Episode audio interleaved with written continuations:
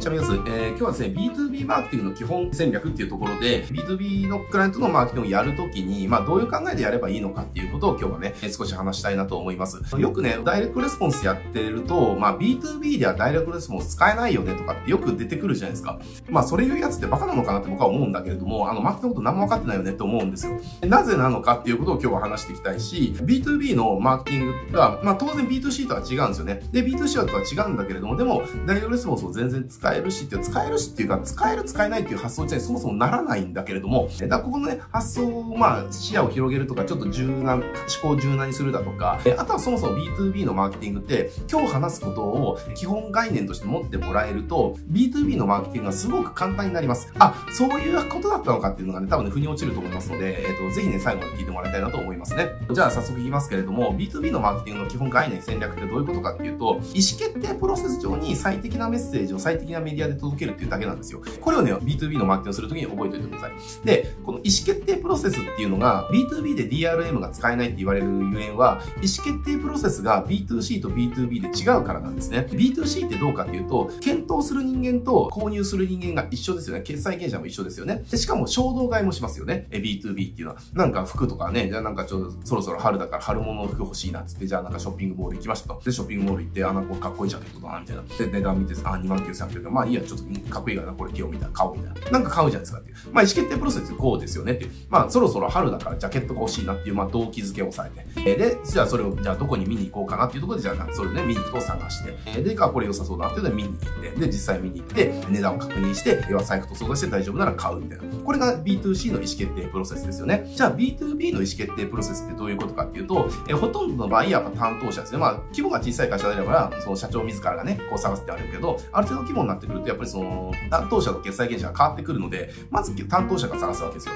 ね、我が社の課題はどうのこうので。じゃあこれの課題ね、そのその部署にいる人間が、じゃあこの課題を私はこの部署にいるからこれ解決しなきゃいけないから、じゃあこれ解決できる商品のサービスがないかなとか、どうやれば解決できるのか探し始める。で、探し始めて、じゃあ、ああ、あったぞってなって、なった時に、じゃあそれをじゃあ B2B の場合って意思決定プロセスって、やっぱり会社のお金で買うから、自分のお金じゃなくて会社のお金で買うし、え会社の成果を出さなきゃいけないから、やっぱり買うことが慎重になるんですよね。だから B2C の場合って、まあ1万円ぐらいだからまあ失敗してもいいかなっかってなるものが、B2B の場合そうはいかないんですよ。なぜなら、ね、この商品導入するといいですよって、それを導入し導入してうまくいかなかった。それってうまくいかなかった評価自分にされちゃうから、やっぱ困るし、会社の損が出ちゃうから、ダメじゃんっていう風になる。だから慎重なんですよね。だから、あの何か別に、あ、良さそうだなってなっても、じゃあ似たようなものないかなっていうので、比較検討、うん、する類似商品を探して、その中で比較検討してって、えー、じゃあこれはこうだよね、これはこうだよね、これはこうだよねって、まあいろんなことを比較検討して、じゃあどれが我が社に一番いいのかっていうことを検討して、えー、それの倫理を決済権者に通すわけですよ。で、決済権者は、じゃあ3つぐらい絞られた、えっ、ー、と、じゃあ候補の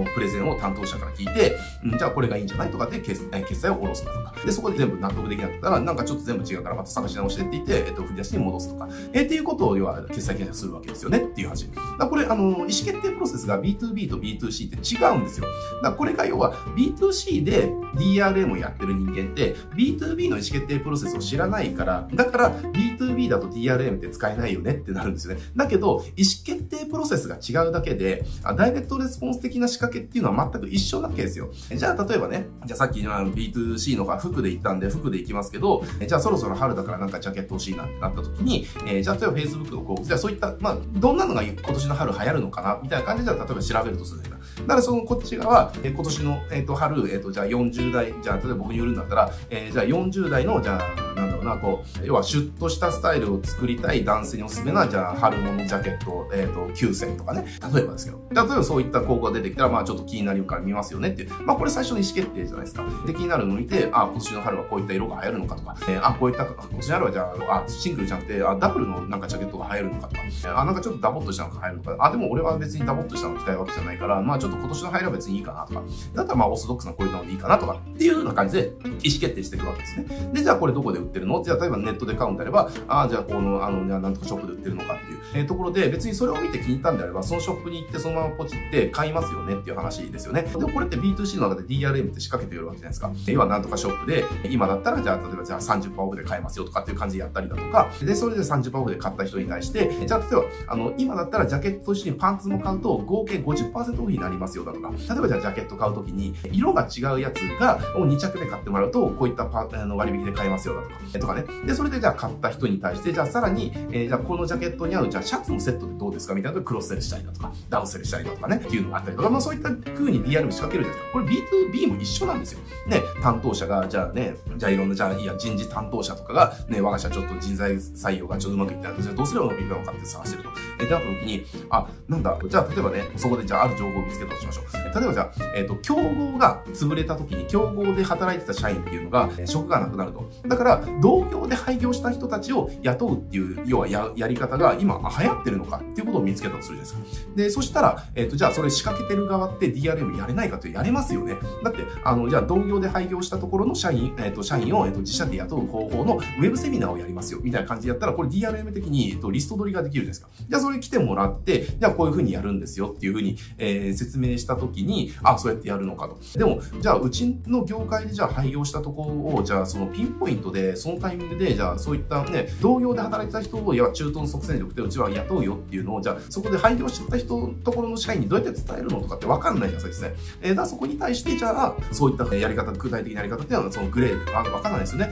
えー、っていう。えー、なので、そこを要は行政と連携して、どうこうやるサービスっていうのをじゃあやっててっていう。で、今これはモニターを募集してるんで、今試してくれたら無料で全部使うことができますよっていう。で、当然これね、最初その施策をやっていい人が雇えたら次回からその有料の施策になるけれども、えっ、と、今モニターで無料でできるから、えー、どうですかって DM 的に仕掛けられますよねって話だ。だから B2C と B2B で B2B は DRL を使えないっていうやつは、ただ B2B の意思決定プロセスを知らないにわかのマーケターっていうだけの話なので、で、そもそもマーケティングっていうのは意思決定プロセスに最適なメッセージを最適なメディアに載せてやるっていう、これは B2C では B2B では変わらないんですよ。だから、あの、B2B で DRL を使えないっていうことは全くなくて、えー、だから B2B のマーケティングプロセスとか、基本概念とか基本戦略っていうのは、B2B の意思決定プロセスっていうのをちゃんと把握して、えー、その意思決定プロセス上に最適なメッセージを最適なメディアで届けるっていうことをやれば別に B2C と同じことができますよねっていう話ですね。えー、だからこれをね、あの、マーケターは把握しとかないと、にわかだと思いますね。これ逆もしかないですよ。B2B のこのやり方、B2C では使えないよねとか、えー、なんか結局その実力がないマーケターのコンサルほど、これはここでしか使えないとかよく言うんだけど、そんなことはないですからねっていう。マーケティングは全部分解して、超絶シンプルにマーケティングとは何かっていうことを表現していくと、意思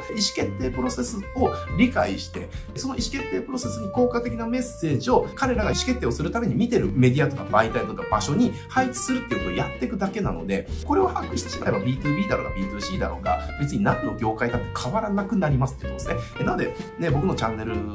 の動画見てくれてる方って結構本物志向の方多いと思います。でね、僕はこうリップサービスもしないし、なんかエンタメっぽくやってるわけでもないから、ね、僕の動画見てくれてる方ってかなりこう、なんだ、えー、コアな人たちだと思うんですよね。だから、コアな人たちだからこそ、本物のマーケターになってもらいたいので、えー、意思決定プロセスを把握するってね、この観点をマーケティングに持ち込んでもらえると、マーケティングに対する視座っていうのがね、一つも二つ三つ上がってきますんで、で、この視座を持ってもらうと何の業界来てもウェルカムになりますからね、えー、ぜひそういったマーケターになってもらいたいなと思います。はい、じゃあ今日はこれで終わりますけれども、このチャンネルで、ね、こうした、マーケティングの話ね、たくさんしております。えー、今日の内容役に立ったよって思ってくれた方はね、チャンネル登録、高評価よろしくお願いします。はい、じゃあ今日はこれで終わりです。ありがとうございます。